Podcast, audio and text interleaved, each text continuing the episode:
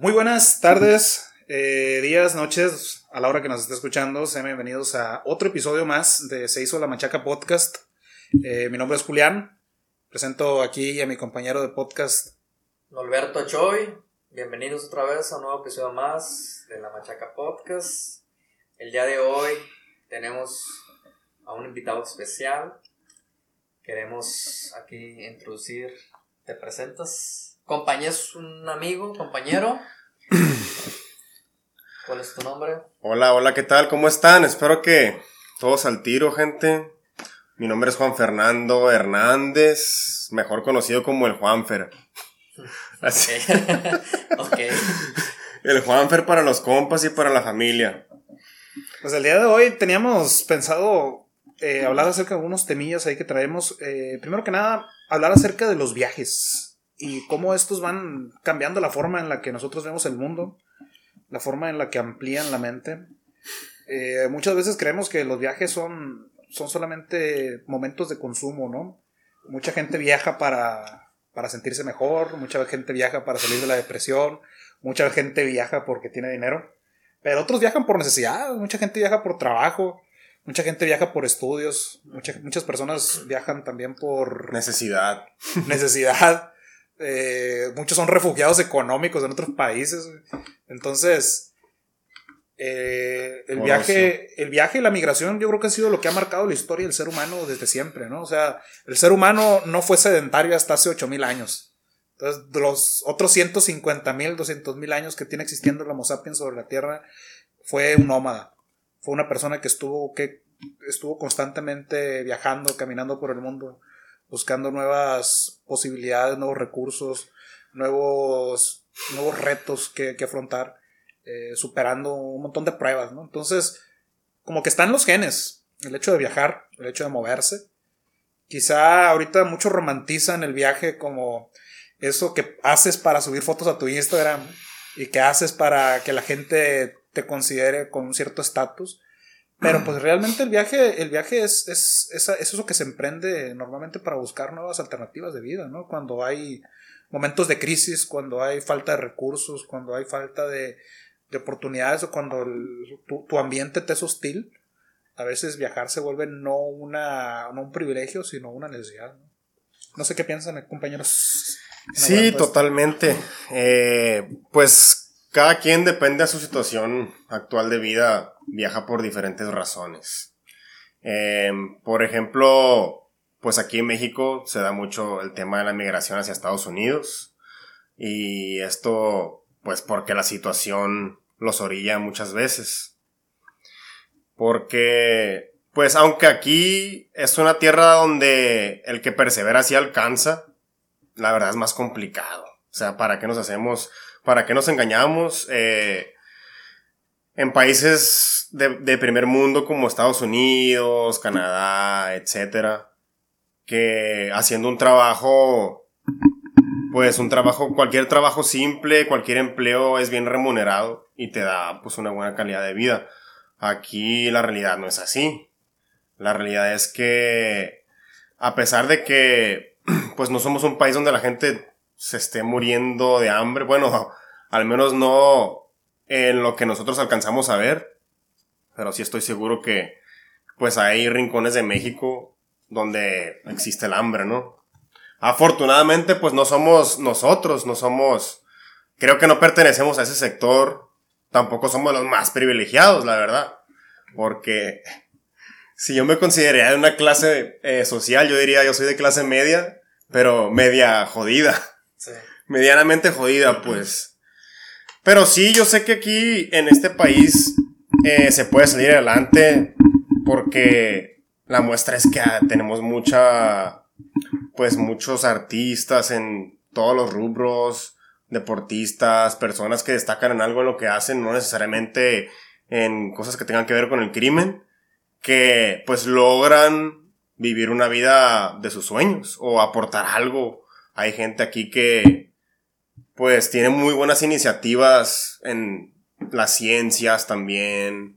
Eh, por ejemplo, hace poco vi algo sobre Lady Pech, que es una señora indígena de, creo que era de, de Yucatán, que esta señora lo que hizo fue que estaba luchando por, por la causa de las abejas, que pues están en peligro de extinción y todo esto. Bueno, no, no están en peligro de extinción, pero está reduciendo pues el, el número de, de la población de las abejas. Y el caso es que ella le ganó a una compañía multinacional. Eh, la pelea, no recuerdo exactamente el motivo, pero era algo que por, por insecticidas, ¿no? Era por, por estar utilizando estos, estos agroquímicos que... Ah, insecticidas, ¿no? Que te matan, sí. Eh, los, los, insectos que se comen la cosecha, pero también se matan las abejas y a, toda a todos los insectos de la región que mantienen el ecosistema en, en, equilibrio. Sí, y ella le ganó pues una pelea legal, ¿no? Bueno, el caso es que para no, me está saliendo mucho de tema con, con eso, no voy a profundizar ahí, pero el caso es que hay gente que aporta mucho en todos los rubros, pues en las artes, en las ciencias, hay muchas empresas aquí enormes, también en México, hay, la verdad que los mexicanos, pues hay, hay mucho talento aquí, pero también, eh, pues existe mucha desigualdad y, y pues creo que hay a, a la mayor parte de la población pues no le toca a veces la, la suerte que tienen una pequeña parte, pues, en comparación. Por eso es que sale la migración eh, aquí en México. Y bueno, pues para lo que no sepan, para su información, aquí Juan Fernando ha tenido ciertas experiencias de viajes y ha vivido en, otros países y pues tiene la, la experiencia de, de haber vivido otro tipo de cultura, de vivir el día a día de, pues digamos que el, ambiente, eh, la situación económica de, los países, de los países en los que él ha estado. Si nos puedes contar más un poquito de, tus experiencias sobre los, pues sobre los dónde has estado, qué impacto ha tenido en ti, qué cambio cultural ha tenido en ti y cuál fue el, el, cambio de mentalidad o si tuviste un cambio de mentalidad o si, o si has tenido un, o has extrañado estar en esos países de, pues digámoslo así, de primer mundo o más desarrollados que en México, porque, ah, como lo comenta, realmente la situación en México, pues hay mucho talento, pero realmente no, no se explota por, por diferentes factores, y ya lo habíamos tocado en, en, en, anteriores, en, pláticas anteriores, que realmente en tu situación, tus talentos, muchas veces no los puedes explotar porque estás condicionado a, a ser ciudadano, desafortunadamente, de un país tercermundista. O sea, eso te, te, te, limita, quieras o no, a, a, a, llevar una vida ya determinada. O sea, realmente las condiciones donde tú te desenvuelves y donde naciste, sí impacta, ya sea positivamente o negativamente. Es la falta de movilidad social, ¿no? O sea, está, está, canijo. En este país y en todos los de Latinoamérica hay una movilidad social. Y, y creo que en todo el mundo, ¿no? Ahorita, como que esas clases sociales sí están muy estancadas sin embargo, la calidad de vida que tienes siendo clase baja en algunos de estos países, siempre y cuando trabajes, es mucho mejor a la, calidad de vida que obtienes en, tu país de origen, pues, que es distinto. Otra cosa es que escales, ¿no? De, posición social, también en esos, en esos países. O sea, puedes llegar, puedes trabajar y ganar bien para tener una calidad de vida decente, pero tampoco es que te vayas a volver multimillonario en ese país, porque a como, a como ganas, gastas también. Sí. Bueno, adelante, Juanfer, cuéntanos un poquillo. ¿Por dónde andaban? ¿Por dónde empezamos a Bueno, pues voy a empezar eh, contando que yo me. Sí, como que me fui. Fue muy drástico mi, mi, primer viaje. Eh, yo nunca había viajado al extranjero siquiera. Y la primera vez que me fui, pues se me ocurrió irme a Nueva Zelanda que hay mucha gente que ni siquiera se sabe que existe ese país, así de que no lo conocen en el mapa, no, no saben. Que está en Europa, ¿no? hay gente que piensa que está en Europa. Y, y pues nada que ver. Es un país pequeño que está en Oceanía. Para los que no saben, pues es donde está Australia, ¿no? Es al, en el hemisferio sur del planeta. Y pues es lo último que hay al sur. Es, es antes de llegar a la Antártida eh, está Nueva Zelanda, pues. Entonces, pues, la verdad es que no muchos mexicanos van para allá. Y yo no sé por qué a veces, y ya me lo han dicho amigos míos, de que me paniqueo con las decisiones que tomo a veces. O de que tomo decisiones bien drásticas. No sé por qué toda la vida he tenido ese. Pues no sé si mala o buena costumbre. Patrón. Ese, pero tengo ese patrón. Soy bien medio extremista en lo que hago. De que cuando dices me voy a ir a la chingada, te vas, pero bien la, la Uh, chingada bien hasta el lejos. otro- hasta el culo, pues. hasta el otro lado del mundo, Simón. Y. Y pues.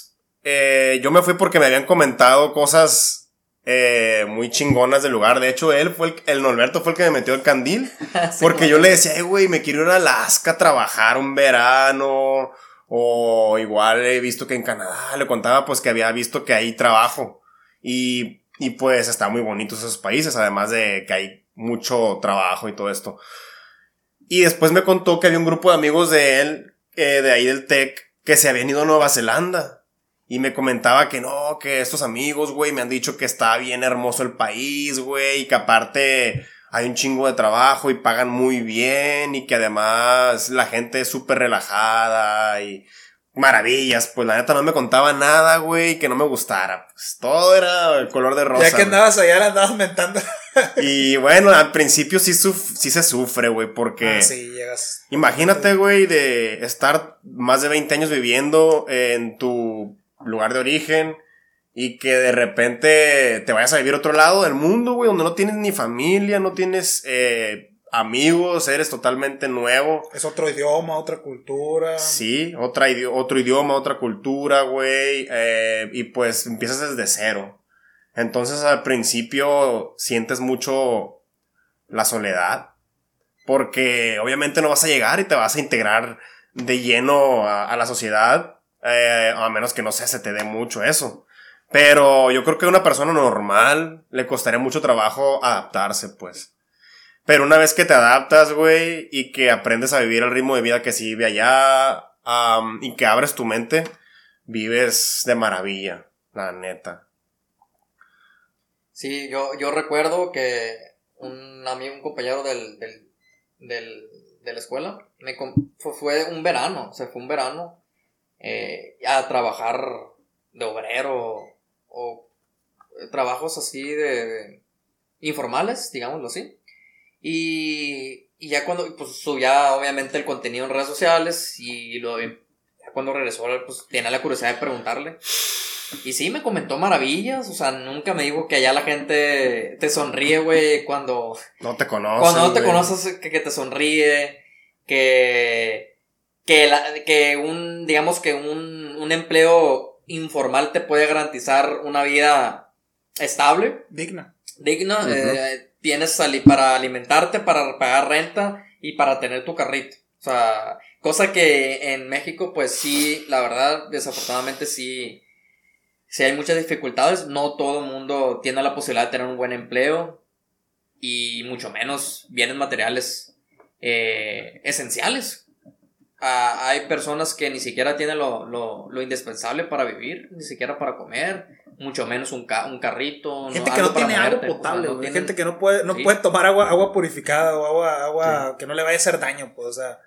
o sea, Se nos olvida ese, eh, a veces cuando, cuando hablamos de nuestra, de nuestra vida, se nos olvida que en México todavía hay, hay personas que no tienen acceso a agua potable, que no tienen electricidad, que siguen viviendo una Ujú. carestía bien enorme, pues. Sí. Y pues a lo que ellos me dieron a entender que realmente en, aquellos países, o en aquellas, en- bueno, más que nada en- precisamente en Nueva Zelanda, que la desigualdad allá no es, es mínima. Pues realmente las personas que, que tienen escasos recursos son porque están viviendo en un, tienen al menos un techo, un, algo para qué transportarse y para comer. Pero es porque esas personas realmente tu- tuvieron decisiones pues negativas en su vida, pero aún así les alcanza para, para tener una vida como tú mencionas, digna. Y aquí cualquier cosa, cualquier decisión que tomes, eh, pues mal, terminas de vagabundo y siguiente va. O, o, o- aunque tomes muchas decisiones buenas en tu vida, Y, y no tienes garantizado no tienes una vida garantizado de todos modos que te va a ir bien. pues. Sí, eso es lo que, el impacto que, bueno, eso es lo que me contaron. Entonces yo transmití el mensaje en una reunión que tuvimos porque éramos maestros de inglés. Y recuerdo que estábamos en una fila haciendo fila para ir por un cheque, ¿te acuerdas? Ah, en, sí, en, en, la, en, la, en la SEP. En la CEP. Uh, qué buenos, qué buenos tiempos, y estábamos ahí y Qué pues, alegría era estar ahí en la hubo un CEP. momento donde estábamos Esperando haciendo cola y, y reflexioné y él me estaba comentando sobre esta situación. Le dije, oye, pero hay un, tengo unos camaradas, fíjate, que, que tuvieron esa experiencia, pero yo lo comenté así al aire, Nunca pensé, y él lo menciona bien, que ha tomado decisiones drásticas y pareciera que me tomó la palabra y cuando menos pensé ya tiene el boleto de avión eh, y se fue. Y yo me quedé, bueno, pues al menos se fue pues con una seguridad de que alguien lo iba a recibir. Sí, Y- hasta eso que sí. ¿Y cómo fue la logística? O sea, fue cuando tú me contaste la, la verdad, sí me quedé, pues qué valor. No, no cualquier persona eh, toma, es- toma decisiones así y mucho menos porque realmente yo sí lo veo como un riesgo. Muchas personas van a probar suerte o, o un cualquier inmigrante va a probar suerte y, y- y no sabe realmente, no tiene seguridad a dónde va a llegar, dónde va a dormir. Simplemente con la esperanza o con la, o con la ilusión de tener pues una vida mejor eh, o al menos una experiencia, una, una experiencia positiva. Entonces, mm, ¿Cuántos años tenía cuando te fuiste, loco? Tenía 24. Simón. ¿Y cuánto duraste por no hacer nada? No, perdón, tenía 20. No, sí, 24. ¿Cuánto duré? Duré un año y medio. Un año y medio, ¿Y güey. cuál fue, lo- como, como preguntan Alberto, cuál fue la logística, la logística cuando llegaste? ¿Qué fue lo que...? Bueno, resulta que yo hablé con los amigos, pues ahí de que me había contado don Alberto. Hablé con varios de ellos y se portaron a toda madre. Por cierto, eh, Isaac Najar fue quien me recomendó saludos. Con, uno, una prima de él, creo, o primo, no sé quién era el primo de él, pero el caso es que él me dijo, ya tengo una prima que está con su novio allá en Nueva Zelanda, en una ciudad que se llama Christchurch, en la isla sur, y allá te van a recibir, eh, tienen, creo que les queda un cuarto, y si no, puedes quedarte a dormir en la sala, te quedas a dormir ahí en un sofá, y pues te van a cobrar menos, pues, la renta. Que pues paga creo que 50 dólares la semana, siendo que ellos la semana la pagaban en ciento y algo. Y pues eso fue lo que me ofrecieron. Me dijeron que me podía quedar ahí dos semanas, a lo mucho tres, porque pues realmente no me iba a quedar a vivir para siempre en un, a dormir en un sofá. Y así fue, o sea, la primera semana cuando llegué me recibieron ellos, eh, Arturo y esta muchacha que era la prima de Isaac. Que, bueno, pues les mando un saludo si llegan a ver esto, pero ellos me recibieron y eh, me recomendaron lugares donde buscar trabajo. En una semana encontré trabajo. Bueno, en menos de una semana. Y a las dos semanas, a la tercera semana me fui a vivir yo solo, pues a otro lugar. Después de primer, la primera paga ya. Ajá, en la primer paga, eh, pues ya me, me mudé y en una semana ya sacas yo creo también lo del súper para todo el mes. Y pues sí, me cambié yo solo y ya fue cuando empezó el reto verdadero.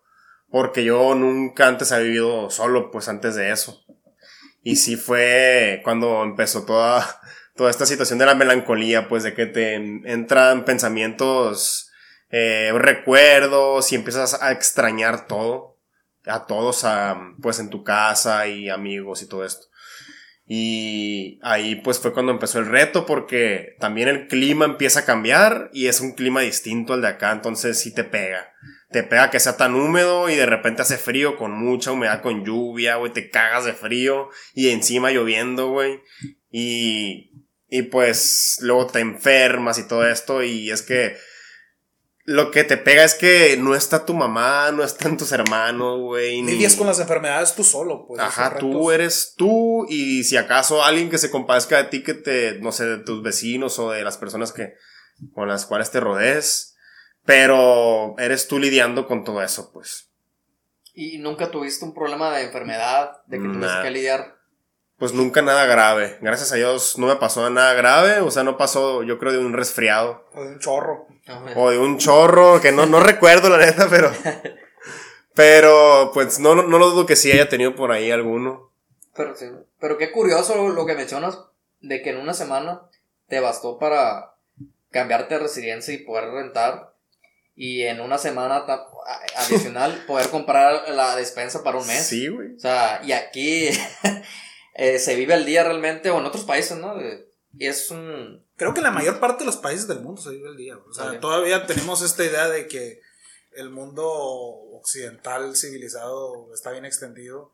Y no, o sea, si nosotros México la vemos difícil y estamos en el lugar 15 de los países desarrollados, ahora imagínate el resto de los ciento y algo países que están detrás de nosotros. O sea, todavía... eh, Pues el 15 no es un mal ranking, ¿eh? ¿eh? No es un mal ranking el 15. O sea, todavía te, te das cuenta de que, de que a pesar, de, a pesar de, de- de que en esos países, por ejemplo, puedes encontrar un buen trabajo rápido, detrás de todos, de- detrás de nosotros hay un montón de países que no tienen ni siquiera los privilegios o, o- o el nivel de vida que podemos acceder en México, pues.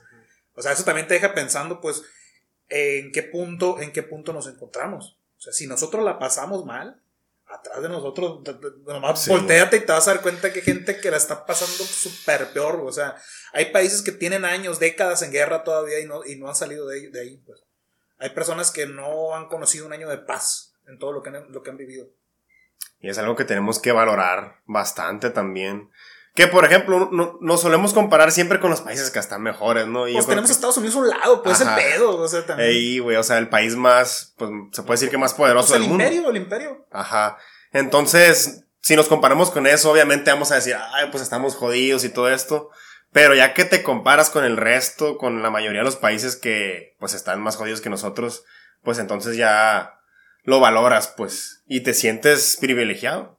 Porque dentro de lo que cabe sí estamos privilegiados, pues. Dentro de lo que cabe, ¿no? Dentro de lo que cabe todavía podemos llevar una vida digna, o sea, sí te pegas unas chingas. O Sí sea, te- para, para ganar el peso, sí, sí te pegas unas friegas aquí en México y no es fácil subir de, de- de- de- de- No hay ascensor social, pues, o sea, realmente en la clase social en la que, en la que naces, la gran mayoría se está quedando. Y más ahora que las posibilidades son distintas, ¿no? O sea, nuestros padres pudieron quizá alcanzar un cierto nivel de vida, porque funcionaban otras dinámicas sociales, o sea, sí, sí, sí, el, el, echa- el echelegalismo quizá en los 70, 80 Sí aplicaba. se aplicaba, pues ahorita por más que el eche- el echelegalismo ah, está bien difícil, o sea, yo no conozco personalmente en mi círculo de amistades o de conocidos, yo no conozco ningún millennial huevón. Yo- En ¿yo mi qué? círculo, ningún millennial huevón. O sea, huevón me refiero a que no haga absolutamente nada y que se la lleve jugando en la computadora como el prototipo de millennial gringo que tenemos, ¿no? Que Sí. es el vato irresponsable, que mantenido de papi, mami. Yo a los que conozco tienen uno, dos o hasta tres trabajos, o sea, es raza que todo el pinche día está chingándole, que todo el día está, está dándole ma- ma- ma- machina al, al- al trabajo y buscando, buscando el peso, pues, para salir adelante. Y aún así ves que, que- que les cuesta un montón, o sea, realmente ese ascensor social te está, te te está dando cuenta como que está atrofiado, o sea, hay cosas que no están funcionando. Y ciertamente el nivel de vida que, que- te mantienes en el, en el nivel de vida que pudieron darte tus padres, esa generación que sí pudo ascender socialmente, pero que ahorita cuesta subir, cuesta romper ese techo en el que estás, pues. Oye, y, y gente ¿no? en esa generación que tenía trabajos que son de mano de obra, gente que no estudió ni Profe- nada. o profe de primaria. Ajá. Y se compraban, o sea, ellos, la gente se hacía sus propias casas, güey. Mi papá es panadero y realmente nos pudo dar una muy buena vida. O sea, no- yo, yo lo digo, mi papá pues, no es una persona que, que haya estudiado mucho. Mi papá estudió hasta primaria. Y, pero pues con el trabajo duro pudo, pudo hacer un buen patrimonio y darnos un estilo de vida bastante holgado, pues en ese aspecto, ¿no? Y educación. Y educación y, y- en ese aspecto es privilegio, ¿no? Pero ahorita es imposible volver a o, o partir de esos, de esos mismos oficios tradicionales y darte una vida pues más holgada. O sea, si el achaleganismo como que llegó a un punto en que se atrofió por ahí de los 80, Sí, tendrías- 80, 90. Sí, ahorita pues como actualmente pues ahorita hay personas muy preparadas, muy mal pagadas.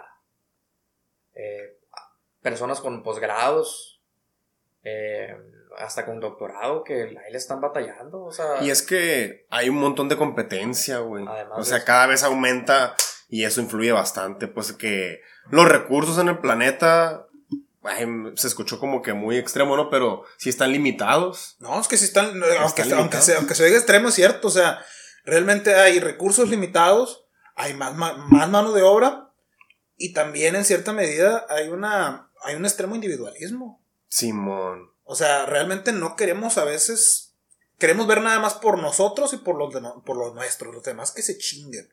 Y si, y si yo para poder tener mi iPhone, mi iPhone 12, Sí. tengo que, te- tengo que aceptar que existen niños en África sacando, sacando eh, Trabajo infantil. mineral eh, de, de- de- de una fábrica para que yo pueda tener este celular con esta batería, pues ni modo. O sea, me da igual.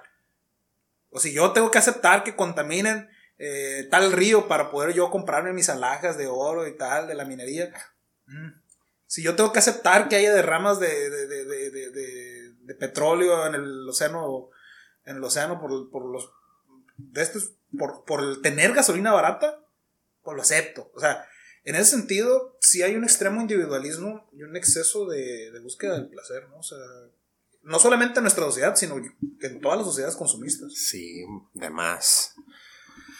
Sí, Sí. pues, como, te, como mencionas ahorita, mm, realmente ahorita, por ejemplo, el, el estudiar eh, una licenciatura actualmente en México, pues no te garantiza, no te garantiza, digamos, el, el, el bienestar económico y social que te prometían en, en las décadas pasadas.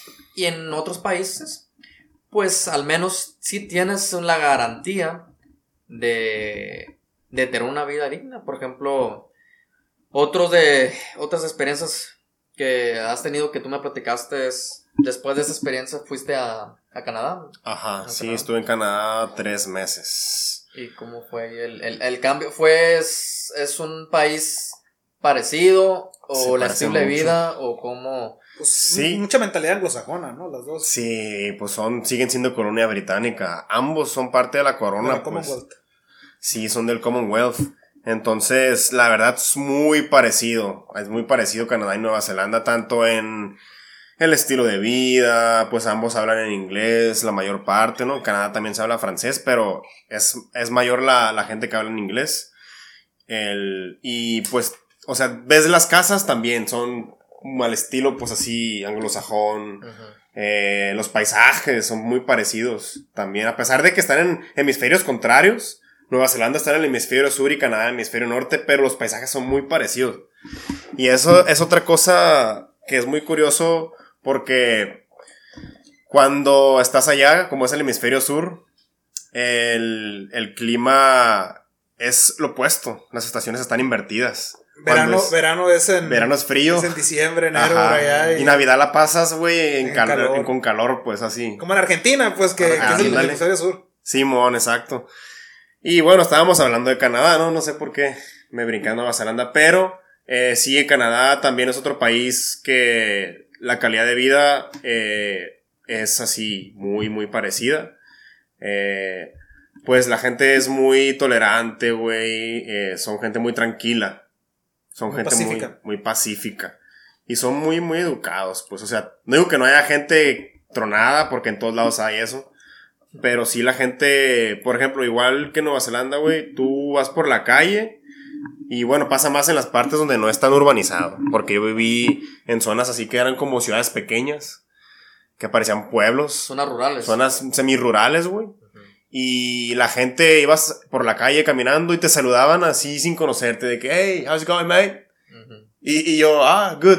Pero, o sea, te preguntaban cómo estás. Es como si tú Eh, fueras caminando aquí. bien. Pero, Genuinamente. ¿no crees esto, Juanfer, que es también en cierta medida por la, por la poca cantidad de habitantes que hay en Nueva Zelanda? O sea, tienen como 5 millones de Sí. habitantes. O sea, realmente Totalmente. tienen los habitantes que tiene el estado de Sinaloa, un poquito otro estado Sí, más güey. grande en todo el país. Simón. Sí, tiene, eso influye porque el que haya tanta población, quieras o no, hay mucho roce, ¿no? Entre la Por ejemplo, gente. en Gringolandia, a Estados Unidos. Sí hay mucha gente que tiene un buen estilo de vida, pero hay gente que vive de la chingada. Porque también las condiciones están feas en Estados Unidos. O sea, ves mucho homeless, ves mucha gente que Sí, está man. fuera del sistema, pues, y millones de personas fuera del sistema. Viviendo eh, la- la- el fracaso americano, no el sueño americano, sino el fracaso americano. Ujú. Y Nueva Zelanda, al ser un país tan pequeño, digo, en habitantes, en población, como Canadá. que se subsana mucho esa posibilidad, pues no Sí, hay man. tanta gente que sobre en ese, en, en ese espacio. Sí, y de hecho, mucha gente vive en la zona. De hecho, pues ambos países, güey, son países que son mayormente rurales, que son más naturaleza que nada. Pues las ciudades hay poquitas y realmente no son tan grandes. Entonces, pues la contaminación también es, es mucho menor, pues es el aire muy limpio. Si quieren ver cómo son los paisajes de Nueva Zelanda, chéquense las películas del Señor de los Anillos, o acuérdense. Uf, el Hobbit. Ahí, ahí fueron grabadas, ¿no? En Nueva Narnia. Zelanda, la- la- las, las películas estas. o sea, Sí. Mm, sí, me- sí lo visitaste, ¿no? Esa parte. de- Sí, pues me tocó ir a Hobbiton, eh, lo que es la comarca, pues de ahí donde viven los hobbits. Y están las casillas ahí, güey. Que no te puedes meter porque están huecas. Bueno, eran de, eran de utilería. todo. Ajá, exactamente, es la pura fachada. Y también fui a donde se grabaron, eh, bueno, a, a unos estudios donde se grabaron las partes, eh, donde hacen todo lo que es computarizado, las animaciones y esto. Ahí en la capital, que es Wellington. Y pues, eh, lo que estábamos hablando ahorita, güey, de, de las cuestiones de, del que con un trabajo muy eh, básico, Normal, pues, de, de- de- de- un obrero. un obrero, vaya, una persona que trabaja en la construcción que ni siquiera tiene una especialidad, un peón. Con eso, güey, hay gente que vive allá y se da la, el lujo de tener su casa, tienen su carro, güey, viajan de vacaciones, se van a viajar a otros países. Y es que como también es un país pequeño, güey, y están en una pinche isla así hasta el fondo donde no hay nada más, pues la gente, a pesar de que hay mucho que conocer ahí, la gente tiene la manera de irse fuera, pues, y irse a países de Asia. Tiene cerca Japón, tiene cerca China, Ajá. tiene cerca Vietnam. Entonces, yo trabajé en la construcción, güey, eh, por mucho tiempo. Y la mayoría de mis compañeros, güey, era de que me contaban cosas de que no, que las vacaciones pasadas estuve en Islas Fiji, también me tocó ir a Tailandia, o sea, y tú aquí, güey, si te vas a una construcción, güey, no creo que escuches que la gente se le pueda dar esa, esos... Fuimos a Imala, dicen. Ándale, vamos a Imala, fuimos a Imala, güey. A lo mucho, a lo mucho tambor, fuimos a Mazatlán y, y, y- pues sí, o sea, es, es, es, Y eso es, es un lujo, aspiración y es un lujo. Es un gran lujo, güey. Y además la, la, la seguridad social, la seguridad médica, la seguridad, me- el, el seguro médico que allá tienen los, si eres ciudadano canadiense, ya lo tienes, eh, ya estás asegurado, pues, o sea, según yo es eso, ¿no? O como extranjero no, pues careces de seguridad. Sí. Pero si eres un, un ciudadano canadiense, eh, tengo entendido que, que el seguro allá público es muy, muy, muy bueno. Sí. En comparación de, otro- de, de- de, por ejemplo, de México, que es, pues, carecemos de un sistema eh, de salud pública. Sí, pues tiene muchos servicios que son gratuitos. Y. eh, pero, por ejemplo, si eres extranjero, güey, y no tienes un seguro, el servicio médico te sale carísimo. Sí, te güey. sale- Pero cuando no tienes eh, ciudadanía ni un seguro, pues. Por eso es bien importante cuando se vayan que contraten un seguro médico. De gastos mayores. Que, ajá, que cura gastos mayores. Y pues que está especializado en, en, en viajeros. Pues hay compañías de, segura, de seguros que se dedican a eso, pues a darle seguros a la gente que viaja. Mm. Entonces, siempre si viajan, chequen todo eso. La neta, yo cuando me fui no lo hice, pero no sigan mi ejemplo. Y nunca, gracias a Dios, tuve ninguna, pues, ninguna tragedia. Lo más que me pasó, güey, fue que me ensarté un clavo en el pie. Ay, no más. ¡No más, no más! Algo tranqui, pues casual. Y gracias a Dios, güey, en la agencia donde yo trabajaba, porque allá se usan mucho las agencias de trabajo, ¿no? Es que, es por ejemplo, aquí es es como una bolsa de trabajo aquí. Pero allá tienen un lugar, un establecimiento donde la gente va y ahí llenan sus solicitudes y las dejan ahí. Entonces la agencia lo que hace, güey, es contactar a otras empresas que necesitan trabajadores, mano de obra, etcétera, y reclutan personas a que vayan a trabajar ahí. Y reclutan un, un chingo de extranjeros, güey, mucho extranjero. Y pues son los que hacen esos trabajos, ¿no? Entonces las agencias te, te dan un seguro. A mí me daban un seguro médico. Y todo eso me lo cubrieron, güey. O sea, en cuanto yo me, me pasó ese accidente, fueron por mí. eh, bueno, yo fui a reportar eso y la- los supervisores de ahí me dijeron, no, pues le vamos a hablar a tu agencia para que atiendan esto. Ya tú ahí deja tus labores, güey. Fue, eso fue como a mitad del- del horario laboral, pues. O sea, fue durante el trabajo. En el trabajo te, te, te, te lastimaste. Simón, fue durante el trabajo, güey. Y fue, fueron los de mi agencia, güey, por mí. Me recogieron y me llevaron al médico, güey. Y allá me inyectaron contra el tétano, obviamente. y todo eso fue gratis, güey. Fue gratis y, y luego recuerdo la manera en que, o sea, se preocupaban, güey, por, ay, pero ¿qué te pasó? Y así, o sea, hicieron un panchón, güey, porque me, ensan- me ensarté un clavo en el pie. No, pues, ¿qué, qué quería? o sea, si tampoco no crees que. No, pero que pues fue- aquí no, no creas que la te- el tipo de atención que te dan aquí o en otros países Es lo que toman como algo aquí muy la, trivial. la- la salud pública está saturada, güey. Sí. O sea, Sí, re- mo. realmente aquí la salud pública es muy buena para medicina preventiva. Sí.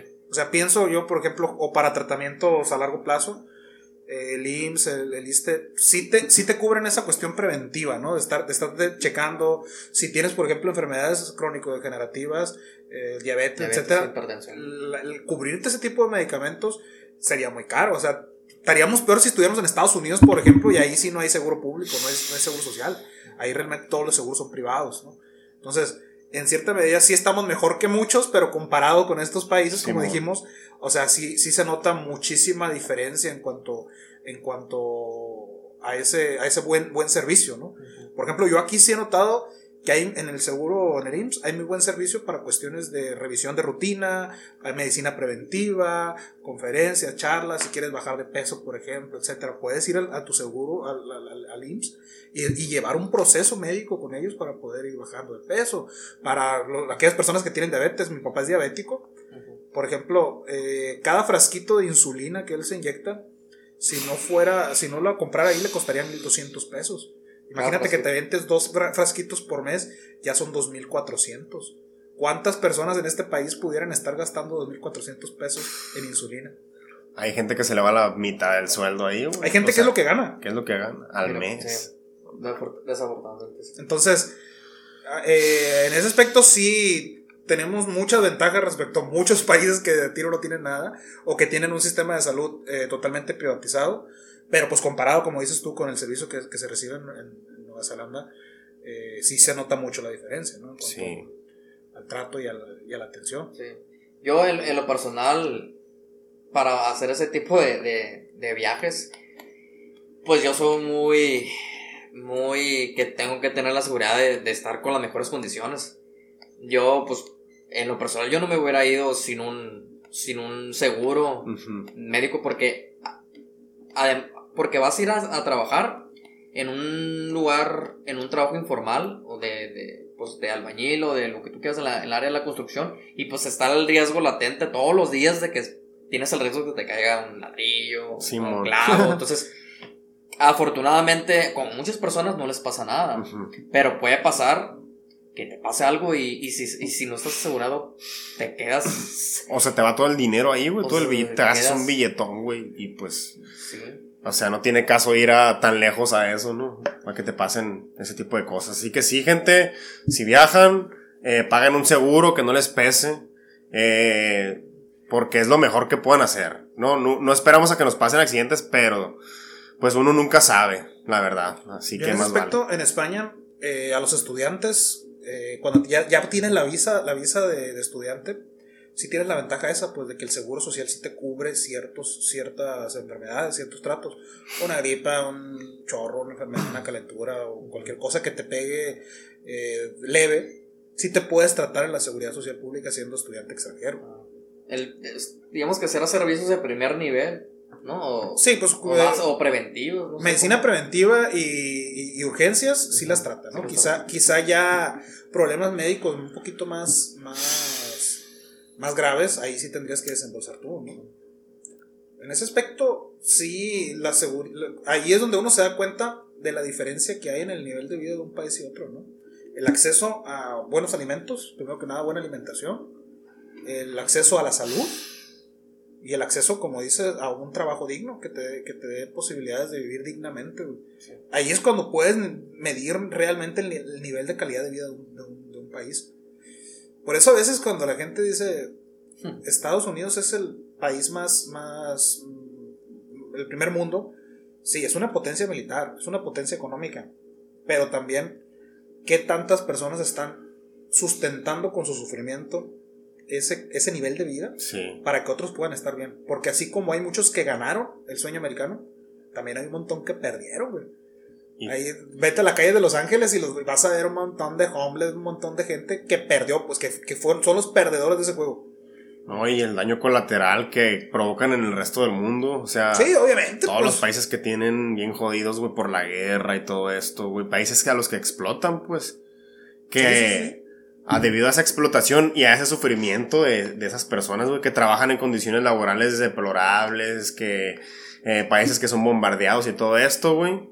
Todo eso es lo que contribuye a que Estados Unidos esté tan bien. O incluso otros países de primer mundo, porque eso es lo que hizo Inglaterra en un tiempo, o lo sigue haciendo, güey. Y las colonias británicas, que también, todas las colonias británicas tienen esa, esa eh, particularidad que la mayoría son de primer mundo. Nomás Sudáfrica se puede decir que no. Pero el resto, güey, son países. Pero también porque Sudáfrica tenía una situación etnográfica distinta. O sea, ellos habían sido colonia holandesa, habían sido colonia Ah, británica, ya había, ya había África, ya había euro- europeo descendientes ahí. Sí. Antes de que llegaran los ingleses, estaban los Boers, estos, estos descendientes de holandeses que se fueron mezclando y que son, son los que abren el Africans, ¿no? De hecho, Mm. las guerras, las guerras de independencia eh, de Sudáfrica, pues la llevaron a cabo estos, los Boers, que eran descendientes de holandeses que ya vivían ahí y se estaban independizando del imperio inglés, pero eran, eran, eran de, de europeos, pues de descendencia, de ascendencia europea, de toda esta raza, ¿no? Pero sí es un una característica bien común que el lugar al que llegaba Inglaterra era un sistema extractista de recursos Sí, y prácticamente terminaba agotando la mano de obra eh, Nativa. nativa. O sea, o, o morían en las minas, o morían trabajando para ellos, o eran sustituidos por otra, por, por- por esclavos de, de- de- de- de otras zonas, o simplemente desaparecían todos. Y si te fijas, la gran mayoría de las personas que, que- que viven ahí son descendientes de anglosajones. Sí. O sea, son, son, son descendientes de los mismos ingleses. No hay comunidades nativas en esos momentos. O sea, no hay una, realmente una, una raíz o una, algo que les identifique. No, Una en- persona, no. Y en 1700 fue cuando, cuando Inglaterra se agarra a, a esparcirse por todo el mundo.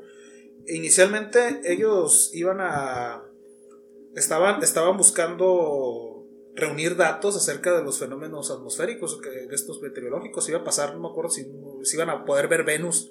Querían ver Venus desde distintas partes del mundo.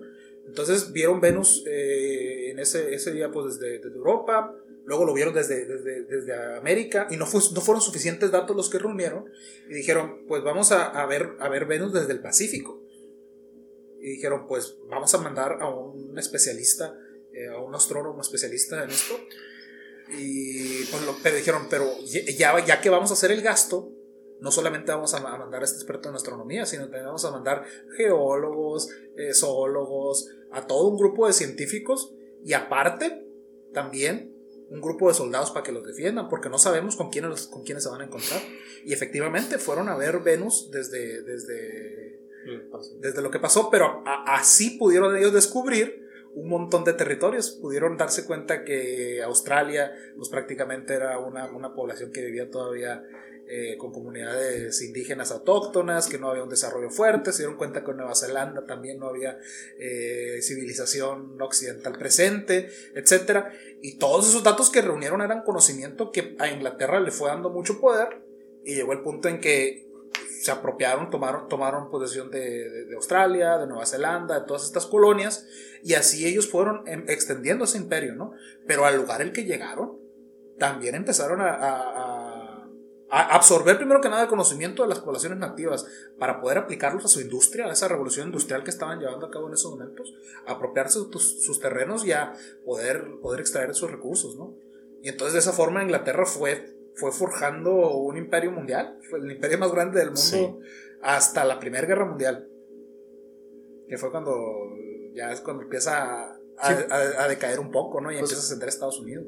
¿Dónde, ¿Dónde tiene origen? A Canadá, pues Estados Unidos hay colonias también, eh, Nueva Zelanda, Australia. Sí, Australia, Australia, Sudáfrica. y la India. Sudáfrica, La no la sabía, no me sabía. Sudáfrica no sabía. fue colonia inglesa, eh, otras partes de África, no recuerdo cuál. Eh, también fue colonia inglesa. De islas, ¿verdad? De ciertas islas, Eh, Be- Jamaica. Belice es, es- es- es también de la Commonwealth, colonia inglesa. Luego tuvo estas ciudades chinas que durante las guerras del opio se las apropió Inglaterra. Eh, Hong Kong, que fue colonia china Ah, hasta sí. 1998, que es cuando pasa de nuevo a la- a bajo la soberanía china.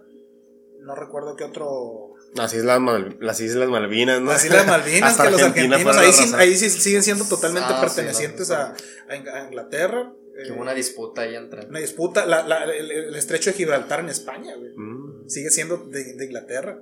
Hicieron un desmadre esto. O sea, eran, fueron realmente el imperio, ¿no? De- de- después de que el imperio español comienza a decaer y que el, el- el imperio inglés toma su lugar, pues prácticamente fueron la civilización que revolucionó el mundo, los ingleses, ¿no? O sea, ahorita estamos muy ilusionados con, con los gringos porque ahorita son, los, son el imperio.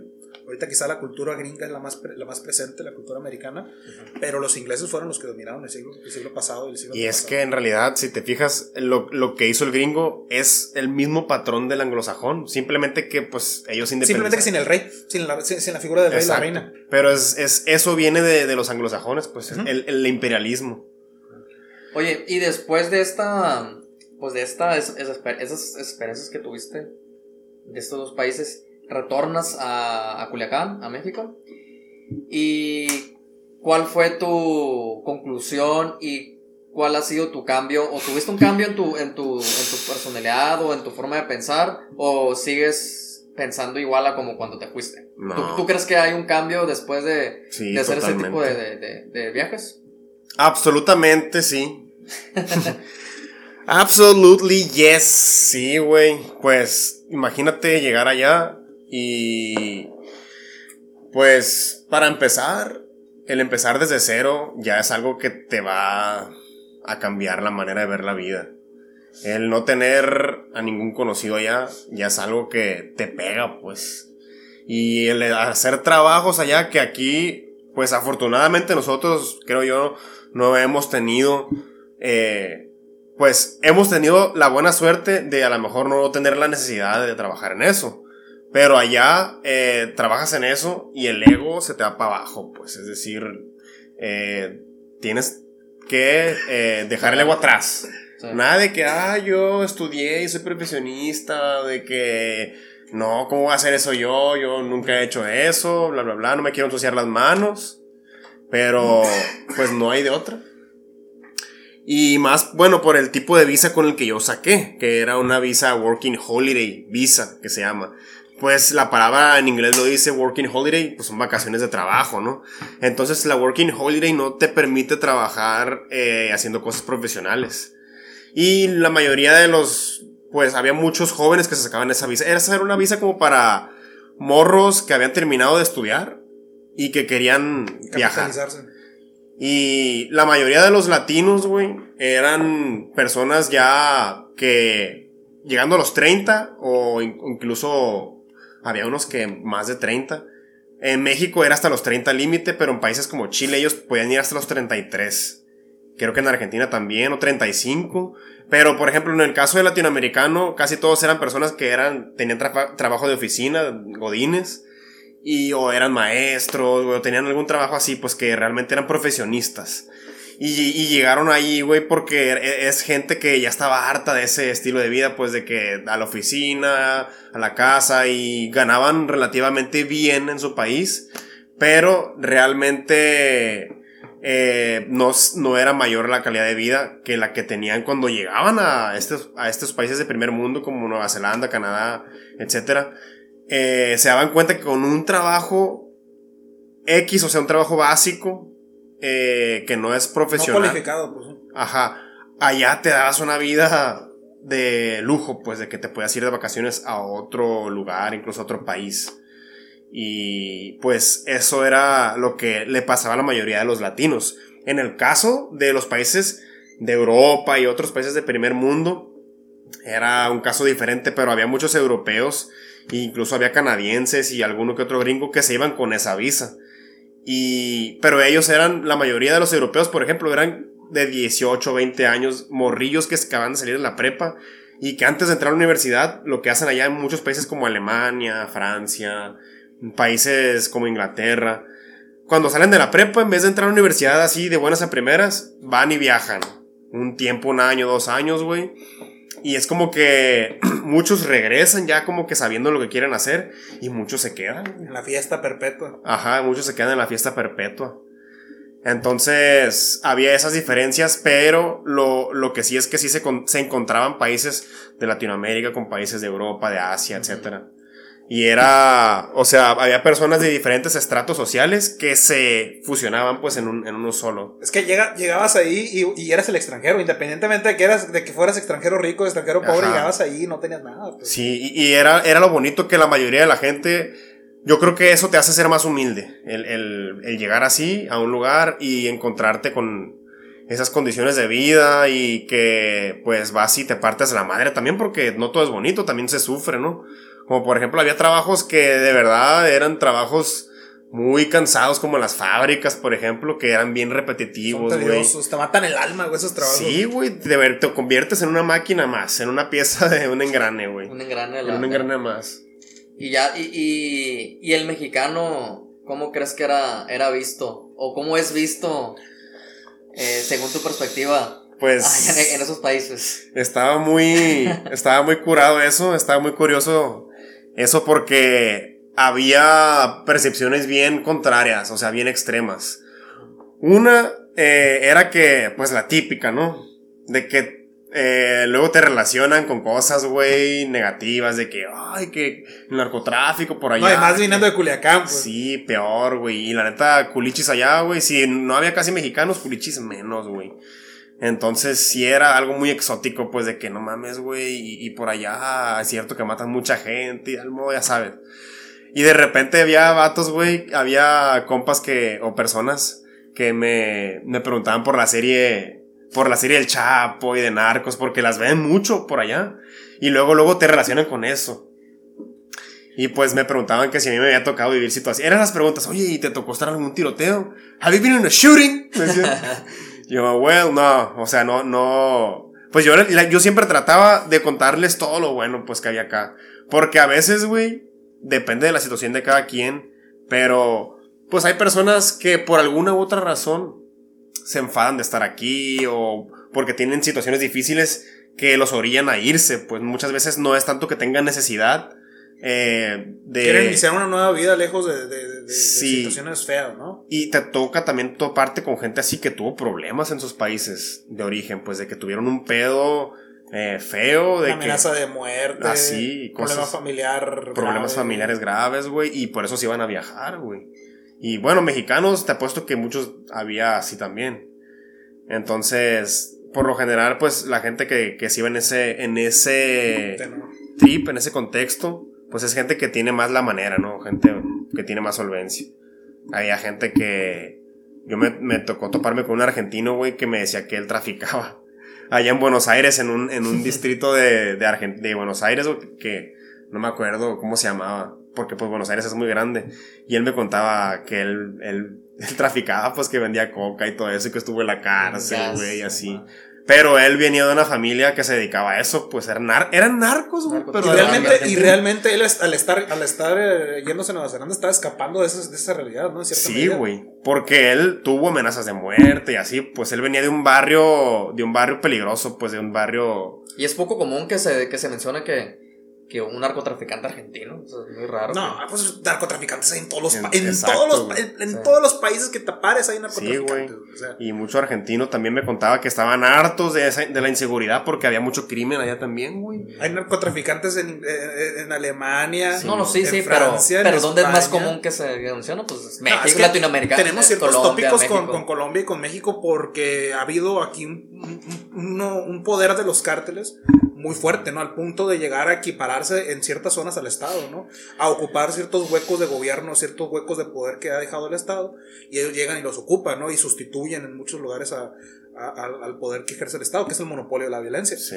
Pero quizá no se llega a esos niveles en Argentina, pero pues de que hay gente De que, que hay mueve gente dinero que que sí, a- Sí, sí. al traficar con, con estupefacientes en todos los países.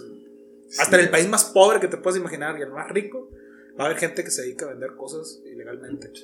Eso es en todos lados. Sí, y, no, y no te relacionaban con una persona eh, floja, este, perezosa, por, por ser mexicano, o tú, tú llegaste a sentir una, una cierta discriminación por ser mexicano, o cómo lo, cómo lo notaste. O, tú, o si tuviste, por otra parte, estuviste afortunado por ser, como dices tú, lo mencionas por ser una persona, un, un, un ciudadano exótico, porque Sí. pues eras mexicano, y irte a, por ejemplo, a Nueva Zelanda, pues realmente eras una persona exótica. Es como si viniera un, aquí en- a Culiacán un, no sé, un japonés o, o ¿qué te gusta? Un, Sí, hay un turco Sí, pues o algo un- así tóxico. O al tóxico, algo, algo exótico, algo, alguien exótico. Algo ex- toca tóxica. Sí, güey. Pues sí, o sea, por, por otra parte, el contraste fue, güey, que yo me sentí bien recibido, la verdad. Yo rara vez te puedo decir que me sentí discriminado. Si en alguna ocasión alguien me hizo algún comentario de mal gusto, eran con humor, pues. Con humor negro, como le quieras llamar, güey, pero nunca me sentí así ofendido con, que, con el afán de ofenderme, pues. Y es que quizá también como tienen tan poca población y no tienen esos problemas derivados del contacto de bloques grandes de...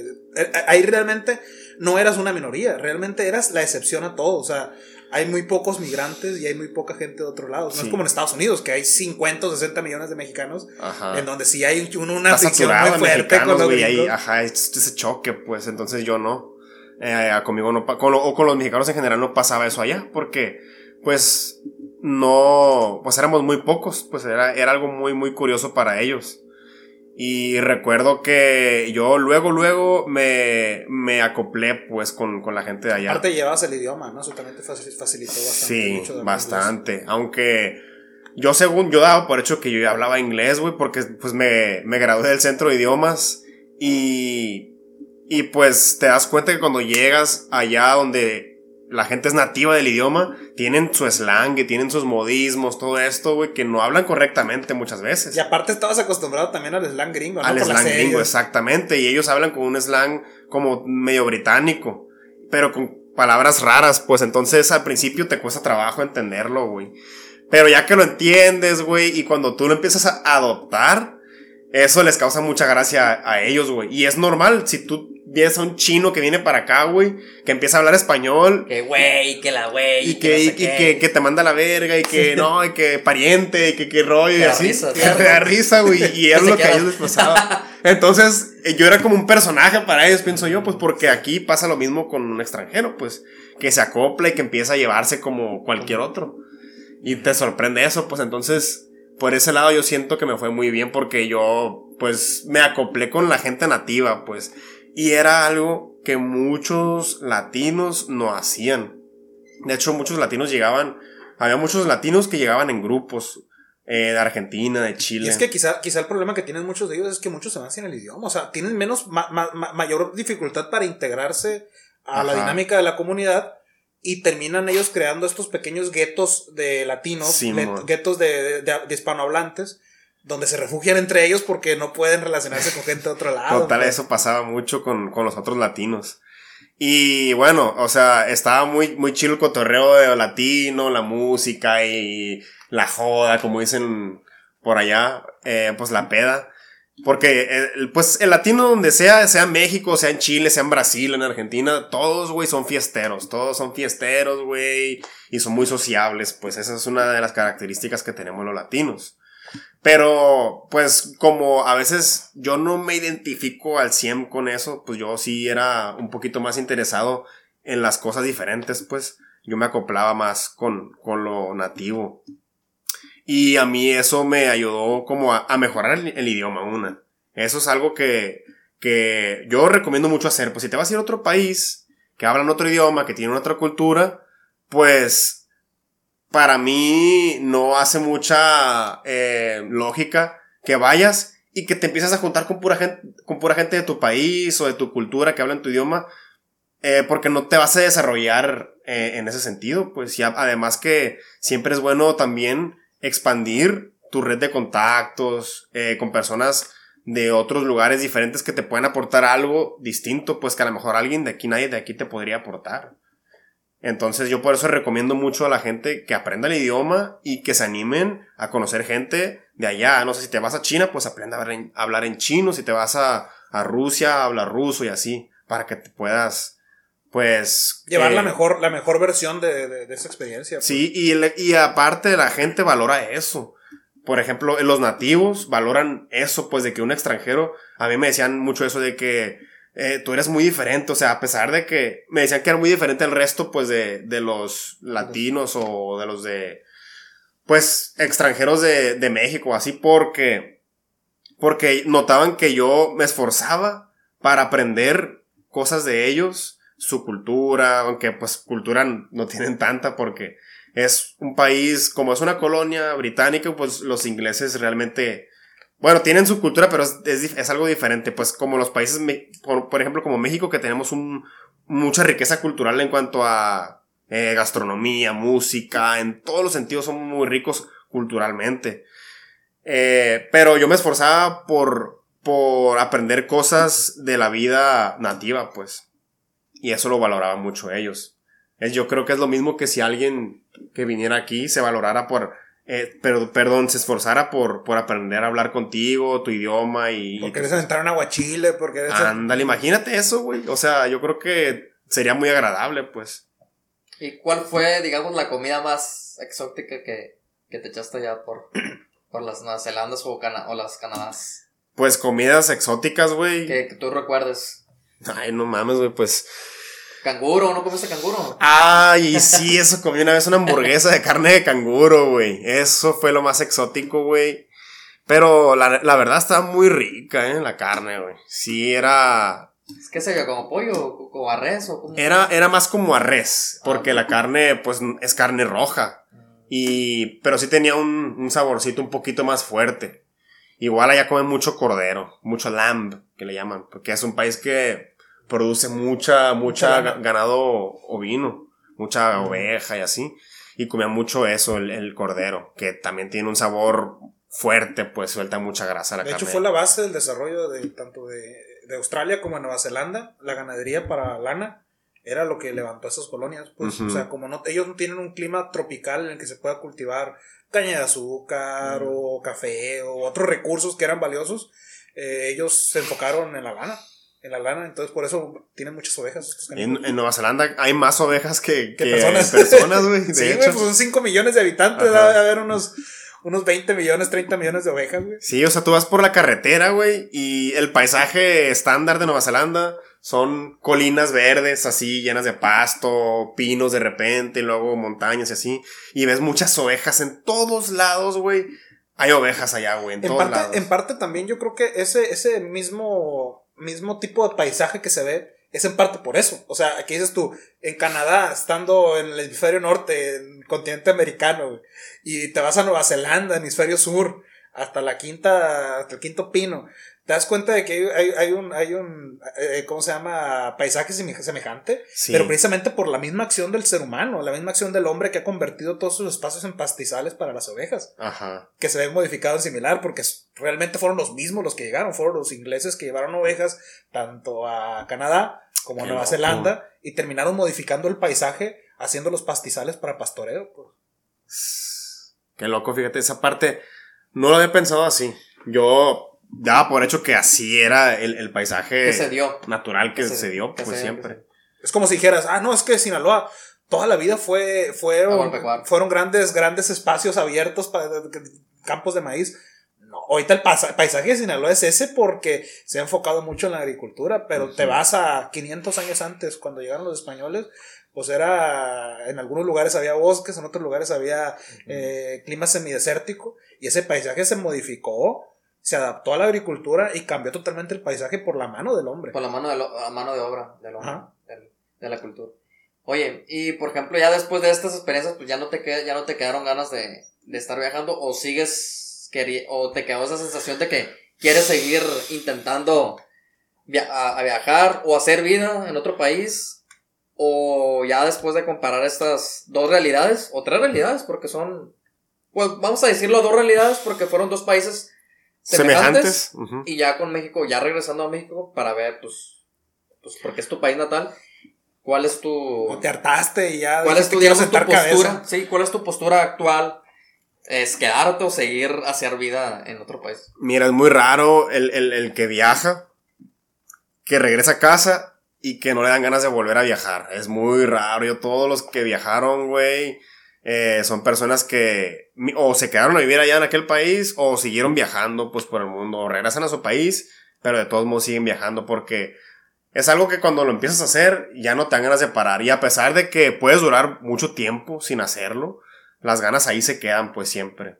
Siguen latentes. Pero yo sí, definitivamente, si quiero volver a viajar. pero ya con otros planes, pues. Pero sí, totalmente yo quiero seguir viajando y si por mí fuera yo conociera todo el mundo, todos los países de... Si no se hubiera atravesado la pandemia, ya anduviera encaramado en un avión ahorita. De hecho era el plan, pero sí se complicó por la pandemia. Y pues... Ni modo, Eso, aquí eso andamos. quizá, quizás sea lo feo, o sea, esta nueva realidad de la pandemia nos ha abierto la, la- la- la- a una nueva era, ¿no? En la, que, en la que quizás las fronteras ya no van a estar tan abiertas como estuvieron los últimos 20 años, por decirlo Ujú. así, ¿no? Eh, no sé qué tan frecuente vayan a ser este tipo de enfermedades. No sé qué tan frecuentes y qué tan, tan estrictos se vayan a hacer los procesos de viaje ahora. O sea, quizá te tocó vivir una experiencia que a gente que ahorita es joven no le va a volver a tocar vivir tan fácilmente, güey. Qué feo pensar que... Sí, porque los requisitos van a ser más estrictos, la, la, la, Sí, pues ahorita la lo cierran. revisión, los, los procesos sanitarios, todo eso, ¿no? No, y ante una contingencia, tú no sabes. Te cierran la frontera y te quedaste allá. O sea, Mm. si no vas con cuestiones de trabajo, si no vas con visa de trabajo, si vas nada más de turista, cosas por el estilo, se cierra la frontera y te quedaste allá. Sin Sí, le- papá, sin mamá, sin trabajo, sin Ya dinero, sin como recursos, quiera. y hazle como quieras, canijo. Y en medio de una pandemia en la que te tienes que, tienes que estar aislado, por ejemplo, para no contagiarte. Sí. Y imagínate que, que, imagínate que fuiste afortunado porque cuando regresaste, pues regresaste en tiempos de, de, de no pandemia. Ajá. Pero ahorita imagínate las, las personas que les había tocado que estar en la situación así que de repente se cierran las fronteras Ujú. y esa gente paro total y cómo le habrán hecho para poder porque Pues obviamente tenían problemas tenían trabajos informales. Hay un montón de morros, güey, que estaban estudiando en Europa y en Estados Unidos su, con beca de CONACYT, su maestría, su doctorado. Y se les acabó la beca y se quedaron allá solos sin poder trabajar. Eh, Porque pero no ellos No mames. sí les cancelaron la beca No. a los, a los, a los No, a, a muchos se les acabó, se les acababa, Ah, se se, les les acababa. ahí, pues Ah, este, ok. se quedaron allá sin beca, sin, sin trabajo, sin familia y pues realmente en una vulnerabilidad muy, muy grande por, por, por todo lo que implica el hecho de estar lejos de, de tu lugar sin ningún sustento, pues. Eso No, sucedió no. ahora y es una tragedia, pues, o sea, eso- esos morros, la única forma de regresar a su país es que la embajada se los traiga con ayuda humanitaria, güey, como refugiados. Sí, sí. Porque no, no habría otra. Porque aquí, imagínate, la, que- cuando hubo el, el programa de Quédate en casa, pues hubo un tiempo que la, cier- la cierta población pudo, pudo aguantar un mes, dos meses. Pero hay otras personas que no pudieron estar en casa y tuvieron que salir a las calles. Ah, no, es que la gran mayoría de la población de México vive Sí. día, güey. O sea, la gran mayoría de la población de. México tiene que, tiene que salir a, a- buscar el peso. La gran mayoría de este país, no, no, no tenemos un país de godines y de oficinistas y maestros, güey. No. Es O sea, mayormente todas las mm, trabajos informales. Híjole, pues, pues qué bueno, que, que, que tuviste fortuna, pero también, pues, que desafortunado porque ya tenías tus planes para visitar otro, otros países. A mí, yo sí tengo la, la, la, la ilusión de visitar los países, pero de una manera más, más tranquila, lúdica. ser más, eh, sí, pues, o sea, Recreativas. ser más recreativa, este, y Como poder conocer turista, distintos pues. países, ajá, de, de, de turista. Sí me llama la atención mucho el conocer otras culturas, este, estar un tiempo ahí, pero no para hacer vida, obviamente. No sé, realmente me gusta, esta- me gusta mi país. Yo, yo creo que es por mi familia, yo me, me parece que es por eso. Pero bueno, La familia y otras la personas. familia... Ah, tú- La tú- familia y el mandil. sí. Tú tuviste algunas, una, Yo estuve en una- España. una experiencia, ¿no? tres años, Extranjera, pero ¿no? estuve pues, prácticamente en internado, entonces no estaba solo, pues realmente había mucha gente de, de toda Latinoamérica ahí. Eh, vivíamos pues, en una especie de internado, entonces no había, no había eh, esa soledad que se respira a veces, pues y aparte Ujú. España es el mismo idioma. Sí. Eh, sí hay choques culturales, pero la cultura española y la mexicana son muy similares en muchos aspectos, pues entonces no hay un choque cultural tan grande. Quizá, y aparte yo no fui a estudiar, pues fui a trabajar.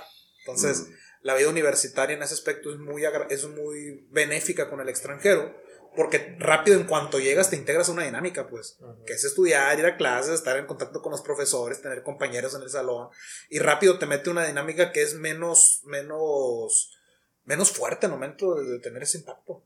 O sea, eh, en ese aspecto es un poquito la experiencia menos cruda, pero también igual de enriquecedora. pues. O sea, tener contacto con gente de muchos países, porque realmente la gran mayoría de los amigos que hice, más que españoles, fueron amigos latinoamericanos de otros países, ¿no? De. Brasil, de El Salvador, de, de, de otros, de otras zonas, ¿no? Del, del país hubo, había filipinos, eh, había mucha gente de, de otros lados del, del, mundo que convergían ahí en la universidad. De África, ¿no? Bueno, África también había, había de Camerún, de Uganda, había, había alumnos. Entonces sí, te, sí, es muy enriquecedora la experiencia, pero obviamente no vas a trabajar, pues, o sea, no vas a, a, la construcción, no vas, a, no vas a estar ahí en donde realmente ves el día a día.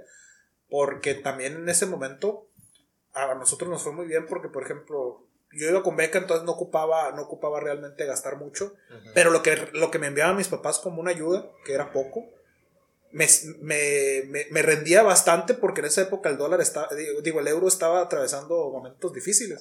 Fue después del, fue en el 2009, 2009, 2010, entonces acababa de pasar la crisis del 2008, ah, entonces eh, el euro estaba medio de capa caída y los pesos que me enviaban pues en cierta medida rendían bien. Estaba como 14, 15 pesos el euro en ese momento. Ahorita el euro anda como en 25. Entonces, en ese aspecto me tocó, me tocó disfrutar ciertas, ciertas ventajas del, sistema. Pero eh, sí, sí, te enriqueces bastante con las experiencias en el contacto con otras personas. Te abre la mente.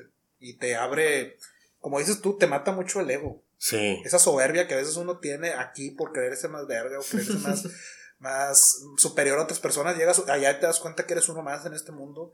O quizás, mm, quizás menos competente. Te das cuenta que no eres tan competente como creías. Sí, y no solamente competente, es que a veces tenemos egos, egos bien tontos, o sea, a veces eh, tu ego sí está bien fundado y te crees bien, bien chingón porque en, esa, en, ciertas cosas sí eres bien chingón. Pero te vas a otro lado y te das cuenta que eso vale madre cuando te enfrentas con la soledad, con la depresión, con las enfermedades, con el no contar con tu núcleo familiar. A veces, yo creo que lo más importante a veces cuando uno se va es que empieza a valorar el núcleo familiar, tu gente, tus amigos, la gente que después, que, que va a estar ahí incondicionalmente para ti y que aunque sabes que está incondicionalmente para ti, en esos momentos de vulnerabilidad en el extranjero tú no, los tienes ahí cerca. No los tienes ahí cerca. O sea, no, no es de que, ay, quiero un abrazo de mi madre, quiero un abrazo de mi padre, quiero... Sí, güey, se resiente mucho esa falta de, de, del calor de tu gente. Pues. Es que somos seres sociales, güey. O sea, no, no, evolucionamos para vivir solos como el león o el, o el, tigre, pues. Necesitamos encontrar nuestro sentido de vida eh, en contacto con otras personas y sobre todo encontrar nuestro sentido de vida en una comunidad en la que nos sintamos útiles. Allá podrías haber estado ganando un chingo de dinero, pero tú no te sentías útil si en ese momento no estás ayudando a tus papás, si no estás viendo la sonrisa de, tus hermanos, si no estás viendo la, la, la, si no estás formando parte de la comunidad, pues. Ajá. Sí, yo creo que pues mucha gente hasta que no se va fuera no siente esa necesidad de apoyar a su familia. Porque si estás aquí siempre, los estás viendo siempre y ves la situación, a lo mejor el verlo todos los días no te hace tanto ruido. Porque dices tú, es, es lo, a lo que estás acostumbrado. Das por hecho, pues das, das por hecho que las cosas son así y que nunca te van a hacer falta, que, que, que, que, siempre van a estar ahí para ti. Y sí, güey. Te vas a decir, no, chingada.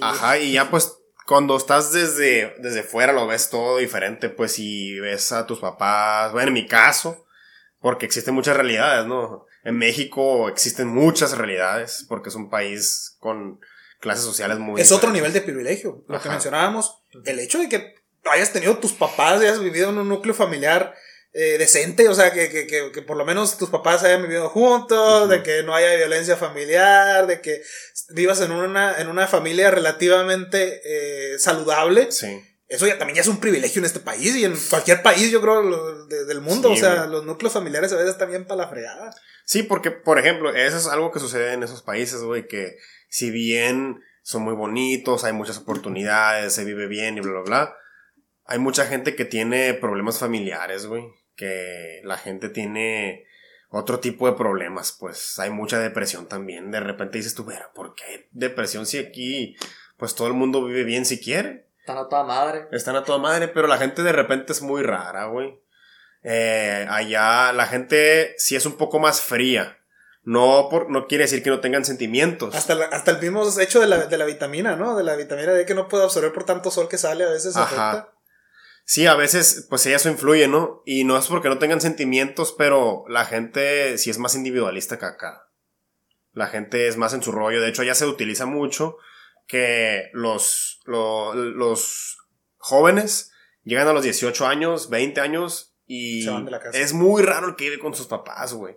No como aquí, que aquí es muy normal en Latinoamérica, México, que los tengas 20, 30 años, güey, y sigas viviendo con tus papás, güey. Aquí hay mucha gente eh, que vive así. Y es normal, pues, o sea, hay gente que toda la vida vive con sus papás. Pero allá no, allá es raro, allá es raro cuando tienes más de 20 y sigues con tus papás. Allá desde los 18 se van y trabajan y se mantienen solos. ¿Pero por qué?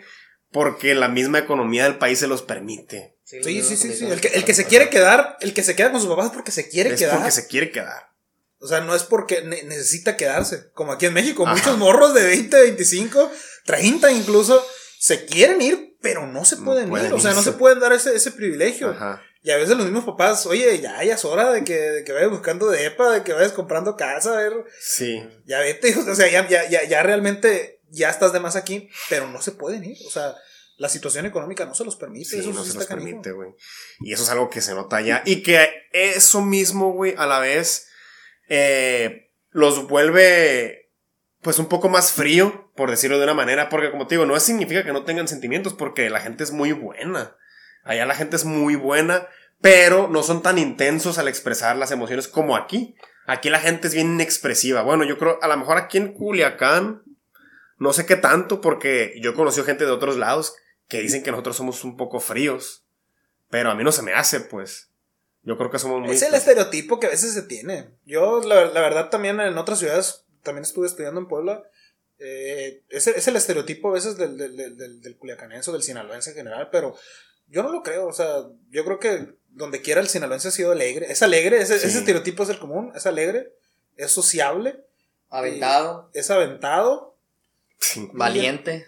No sé si valiente, por lo menos sin tanta, sin tanta vergüenza hacer a veces el El ridículo. Cuando a otras personas les da mucha vergüenza hacer el ridículo, quizá el sinaloense no tanto, porque no valora tanto eso. Valora más el quedar bien con alguien, aunque se rían de ti. O sea, pero sabes que ganaste algo, que quedaste bien, que, que, que, que, que- que hiciste una conexión con las otras personas. Que agarraste cura. Que agarraste cura, ándale, eso, que agarraste cura. Prefieres quedarte con la experiencia, agarrarte cura, aunque quedaste en ridículo en alguna, en alguna cuestión, que en conservar el, el- esa imagen, pues, de, de- de eso. Sí, güey, eso es algo que me pasaba mucho a mí, que por ejemplo, eh, a mí me pasaba mucho que aquí no es que sea muy introvertido, pero pues sí, a veces uno se cohíbe de hacer cosas, ¿no? Porque pienso yo que por, por la misma con, por el mismo condicionamiento social que tienes, que a veces te preocupa el que dirán, el que te vean eh, como loco o así, pero como ya estás en un lugar, güey, que para empezar, si empiezas de cero no te conoce nadie, no conoces a nadie, eh, pues todo es nuevo y a veces el que no te conozca a nadie, el que seas nuevo, te hace, es como güey, perder el... Es como que vuelve a ser niño, ¿no? Vuelves a ser niño. O sea, ¿te acuerdas cuando, cuando uno era, era, era morrito? Los días duraban un friego, pero porque todo era nuevo. O sea, todos Ajá. los días estabas descubriendo cosas nuevas y aprendiendo cosas nuevas y conociendo a morros nuevos y jugando nuevo, un nuevo juego. Todo era nuevo, entonces los días son largos y todas son un montón de experiencias. y eres tú, o sea, siempre Ajá. eres tú mismo, o sea... Ándale, siempre eres, tú mismo cuando eres cuando no tienes que fingir ni aparentar. Me voy a poner la ropita de marca porque voy con la morrita, me voy a poner tal perfume, asco que no me vean en ese carro. O sea, de grande ya entras en esa dinámica. Sí, en sí. cambio de morrito te vale madre, andas en truzas corriendo por la Ajá. calle todo Mientras bichi. Se cumple el objetivo, a como sea, pero eso es lo que, lo que buscas. Y cuando estás en el extranjero vuelves a ser niño, o sea, Exactamente. por- es lo que vuelves a ser pasa. tú. Eres tú tú auténtico. totalmente. Y eso es lo que yo sentía, pues, de que me sentía totalmente con la confianza de ser yo, pues. Y muchas veces era muy desinhibido y era algo que, que pues, te favorece como extranjero, güey, que, que cuando estás lejos es más fácil que te desinhibas. Y eso te ayuda a entrar en contacto, pues, a conectar más con la gente, pues. Y a veces uno aquí no lo hace por el que dirá, ¿no? Porque, pues. no sé, a lo mejor tu familia es muy conservadora, güey, o tienes una cierta reputación que no quieres cambiar. Y en otro lado, pues eso, la tu reputación, cuando llegas a otro lado, güey, donde eres nuevo, se va a la mierda, pues se va a la verga, güey. Y eres Aquí tú. estás condicionado por todas las experiencias que has tenido. O sea, Sí. aquí ya sabes. Con qué personas puedes estar bien, con qué personas puedes estar mal, a qué grupo social perteneces en, la, en, la, comunidad en la que estás, cuál es tu valor social dentro de esa comunidad, o sea, porque nuestro valor social no está determinado solamente por nuestra cuestión económica, sino por las conexiones que hiciste con otras personas. Entonces aquí sabes con qué cuentas, allá no. Allá llegas a construir desde cero un nuevo, un nuevo perfil eres un, pues, un nuevo personaje. Aquí, todo eso que estás diciendo tú, todo eso que estás mencionando es una construcción de tu ego, ¿no? Sí, es el ego. Ese es el ego. Y es lo que pasa cuando te vas a otro lado, tu ego se disipa, pues, es de que, ¿quién soy? Soy alguien nuevo, soy yo mismo. No, aquí no me va a afectar nada porque nadie me va a estar viendo de la gente que me tiene tal concepto, ¿no? Aquí yo me voy a crear mi propio concepto, pues. Mm. Y no tienes que, seguir un patrón ni, ni, seguir una reputación por la cual heredar una... No, no, simplemente empezar desde... O sea, eso es si tú quieres, ¿no? Eso es cada quien. Hay gente que se va y no lo hace. Hay gente, que se lleva todo su país consigo y se lleva su clase social consigo, se lleva sus prejuicios, se lleva, todo, Se lleva todo, pues. Y quieren imponer, además quieren imponer muchas veces. O imponer o no, o no se adaptan. O, hacer sus pequeños guetos. Estos, por ejemplo, los guetos de. Allá, en España es muy común los guetos de peruanos. O sea, la gente peruana, comunidades de peruanos que se, ah. que se quedan ahí eh, apoyándose. Sí se apoyan mucho. O sea, sí son grupos muy cercanos pero no se integran tan fácil en la cultura general, pues. De lo que se pierden. O lo que pasa aquí con los chinos. Sí. Ah, sí, sí. Muchos chinos llegan, pero, no se quieren adaptar. Pero no se, no, se, no se integran de toda la comunidad. En cambio, hay otros chinos que llegaron antes que sí. Pues tu familia, los Achoy son, son, son chinos, los Ley son chinos, o sea, sí, hay muchos chinos que se mezclaron, pero hay comunidades chinas más recientes que llegan, ponen sus restaurantes, en ferias, se traen otros chinos, etcétera, pero se quedan mucho en esa, en esa comunidad cerrada de de, de compatriotas, ¿no? Sí. Bueno, pues, pues muy interesante todo. Es una. Un gran. Me aprendí, aprendí, me hace valorar que. Bueno, en mi. Necesito Ah, porque yo no tenía una experiencia en el extranjero y sí. Es que en Alberto, se sentía culpable, creía que te había hecho mal al, convencerte de que te fueras. y ahorita dijo, no. Pues yo solamente lo, lo dije por, al aire, ¿no? Pero pues no, no, iba, no, nunca pensé que lo El que me motivó. que lo ibas a tomar. Es que yo ya traía esa espinita, güey, de años atrás, pero no me había decidido, pues. Ya con la plática que me diste, güey me motivaste, pues, o sea, me, me impulsaste. No, y también qué perrón que, que, que, esas experiencias las tuviste en esa etapa tan definitiva de, la, de, la, vida de cualquier persona. O sea, esa etapa de los 20, 25 años en las que ya eres el adulto, ya eres responsable de ti mismo, pero quizá no tienes la experiencia suficiente para enfrentarte al mundo con todas las herramientas. Y quizá ese proceso de aprendizaje lo que vino es a completar ese proceso de madurez y pasar de esa juventud y de forjar tu identidad exactamente. porque a esa edad todavía sigues forjando tu identidad. Sí, incluso todavía lo seguimos haciendo no hay gente que nunca lo termina hay gente que su identidad es su carro del año hay gente que su identidad es su iPhone 12 y su identidad es con su apariencia de marca. Sus, sus, pertenencias no y eso realmente lo que y eso lo que predomina aquí, en el materialismo Sí, ¿no? Es, es, bien común. Entonces, qué chilo que, que haya sido, eh, eh, esa personalidad haya sido forjada más en el relacionarse con otras personas, aprender otra cultura, aprender de las cosas buenas que tienen ellos que nos pueden servir y de las cosas malas que tienen ellos que nosotros estamos haciendo bien, ¿no? valorar la familia, los grupos, los grupos eh, personales importantes. Sí, tus seres queridos, ¿no? Que a veces por el mismo hecho de que los ves día a día, pues ya no te, no te es tan especial porque es algo que se vuelve común pero cuando te vas es cuando valoras todo eso, pues, y llegas acá y sientes esa necesidad de volver a abrazarlos y de estar con ellos. Y yo creo que por eso la gente que puede viajar, que lo haga, porque es una manera de que siempre estás estimulando tu mente y tus emociones. Entonces, te hace ver la vida de otra manera. Yo creo que de una manera más positiva. Y te hace vivir más lento, como, como tú mencionas. O sea, vives la vida porque es algo nuevo, es, es algo que estás explorando y, que la vida pase, la vida pasa un poco más, más lento y, con sentido, o sea, con, más sentido, pues porque ya todo tiene más sentido. Tu familia te hace más sentido, tus amigos, güey, tus costumbres, la comida que comes acá, güey, que allá no, no la vas a tener Como estos años de pandemia, güey, estos, este, esto, este, este par de años que hemos durado encerrados, prácticamente todos los días han sido iguales. O sea, yo siento que no ha pasado más que seis meses, tres meses. Y no, güey, ya pasó un año y medio, un año, ocho meses. O sea, llevamos un montón aquí.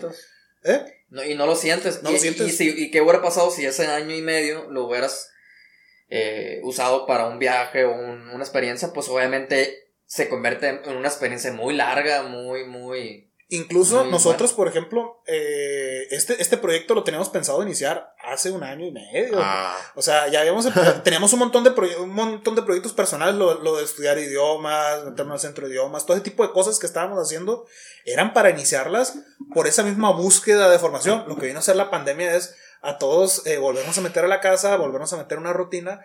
Y sí está, está bien canijo la forma en la que tenemos que volver a aprender a lidiar con lo social. O sea, aprender a lidiar con este, este volver a, a salir y aprender a lidiar con la idea de que puede volver la pandemia, de que no se ha ido y de que puede estar regresando, si no esta, otros, otros fenómenos y de similares. que quién sabe cuánto tiempo se pueda seguir prolongando, ¿no?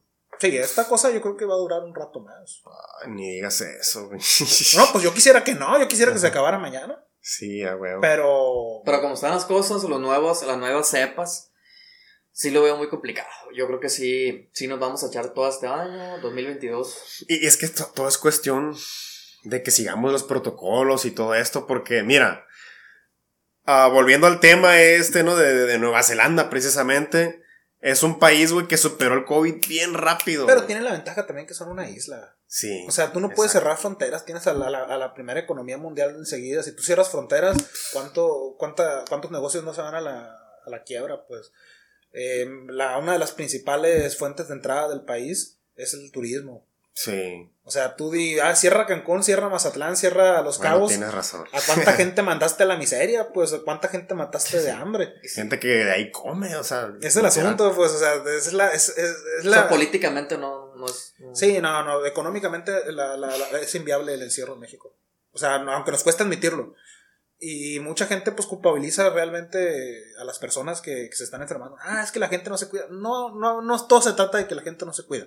O sea, sí hay siempre los covidiotas típicos, pero hay personas que no pueden hacer otra cosa. O sea, Tienen que salir. son sí, sí, damnificados, son damnificados, o sea, y no pueden no trabajar, no pueden no salir, no pueden no exponerse.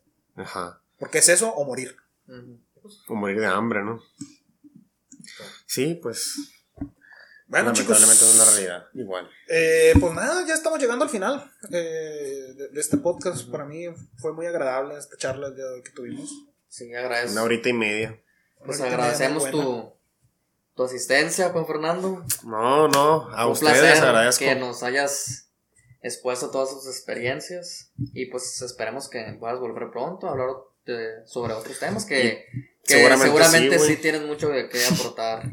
Sí, porque este es un tema, güey, que puede durar mucho más tiempo, que, o sea, yo ahorita lo que les conté realmente es nada, pues, en comparación a todo lo Ya que... con las anécdotas específicas ¿no? de lo que va es. sucediendo. Luego platicando, pues así, así fuera de cámara, estuvimos hablando acerca de algunos temas que, que nos interesan, como el cuidado del- de las ciudades, de la recolección de, de residuos, Sí, de, de cómo, cómo generar formas más limpias y menos, menos contaminantes de, de- más sustentables. sustentables de, de desarrollar nuestra economía, incluso las campañas políticas que, que- que dejaron la ciudad todavía llena de basura y que todavía ahí siguen colgados algunos letreros de ciertos monos ahí que no las quitaron cuando tenían que quitarlas después de la veda electoral. Entonces, eh, ojalá que nos puedas acompañar en un futuro, Juanfer. Con gusto. Con gusto aquí andaremos. Seguro que sí. Pues bueno, chicos, pues otro episodio más de las 6 o la Machaca Podcast. Eh, Eh, ¿Tienes redes que te sigan? Redes Juan- sociales. eh, sí, claro que sí. Eh, JuanFerHL12. Así me tengo en Instagram y pues en Facebook me encuentran como JuanFerHL, pero en Facebook no subo nada, así que no me sigan en Facebook, solo en Instagram. Facebook es para mis tías. güey. Ajá, ¿sabes? es para la familia, ¿no? Y para los más allegados. y proyectos que estés emprendiendo actualmente en las redes. o- Eh, bueno, actualmente me encuentro muy tranquilo en las redes. De hecho, publico muy poco porque estoy en un proceso ahorita eh, de desarrollo más personal. Estoy tomando unas clases de talleres y de cursos que pues no lo revelo, no revelo de qué es. Los que ya me conocen ya saben qué es. Pero prefiero trabajar ahorita en la sombra y empezar a publicar mi trabajo cuando ya me sienta más preparado, porque realmente es muy importante. Y está bien, ¿no? Que uno le eche ganas y que uno comparta todo lo que uno hace, pero sí hay momentos de... De tu- madurar tu proceso creativo, ¿no? Exactamente. Hay momentos en tu carrera profesional o, o en tus proyectos en los que tienes que eh, poner una pausa a lo público y trabajar en, pues, bajo la sombra, ¿no? Para, como tú dices, madurar el proceso Como creativo. Coloquialmente le decimos andar sordeado. A la sorda, exacto. Andar, andar de Sordear sordo para que no te, no, no te, no te echen la sala ahí en la... Sí, y también para enfocarte más, ¿eh? Porque es Y bien para no tener la presión, ¿no? La presión de la expectativa de las personas. Sí, porque cuando es. anuncias algo, eh, anuncias algo, las personas ya están esperando que esté, Así que es. esté no solamente publicado, sino que esté dando frutos. Ujú. Y a veces tú no puedes justificar que dé frutos o no. Y te sientes más libre, te sientes con más, con menos presión como tú mencionas. Sí. Pero no, qué Está bueno, bien. Qué bueno que te dando ese tiempo, carnal. Y pues nada, ¿no? Muchas gracias por habernos acompañado en este episodio. A ustedes ha de- sido un honor y seguir haciendo. Se hizo la Machaca Podcast. Eh, apóyenos, ya saben, en las redes sociales, en el Facebook, en el YouTube, ahí piquen a todos los botoncitos, denle like, suscríbanse. Sí, gente, coméntenos, díganos. Y com- comenten los temas, ¿no? Si les interesó algo que platicamos aquí, si quieren que, que aquí Juanfer les platique algún tema en específico, si quieren que abordemos algún otro tema de las, de las temáticas que hemos tratado, pues ahí comenten en los, en los comentarios. Sí, hay que interactuar porque también, pues, para así nosotros darle contenido que se ajuste más a lo que quieren ver. Obviamente, pues van a ver puras cosas chilas aquí. No vamos a andar, eh, pues, fabricando contenido eh, como el que suelen ver la mayoría. Pero, pues, es algo más, más, ¿eh? que nutre. Que nutre, exactamente. Más Pues no didáctico. sé si nutre, pero por lo menos yo hago el contenido que me gustaría ver. O sea, yo realmente este podcast eh, es algo que a mí me gustaría ver y me siento con eso, yo ya me siento, me siento, ¿cómo se llama? Satisfecho con los invitados que hemos estado teniendo, con, con la- las ganas que hemos estado emprendiéndole a esto y creo que si puede aportarles un poquito a algo, a algo de su vida, en algo benéfico, ya con eso es ganancia, ¿no? Claro Entonces, que sí. Muchas gracias chicos, nos despedimos. Eh, gracias por todo y pues estaremos viéndonos en un siguiente episodio. Hasta Hasta luego. luego.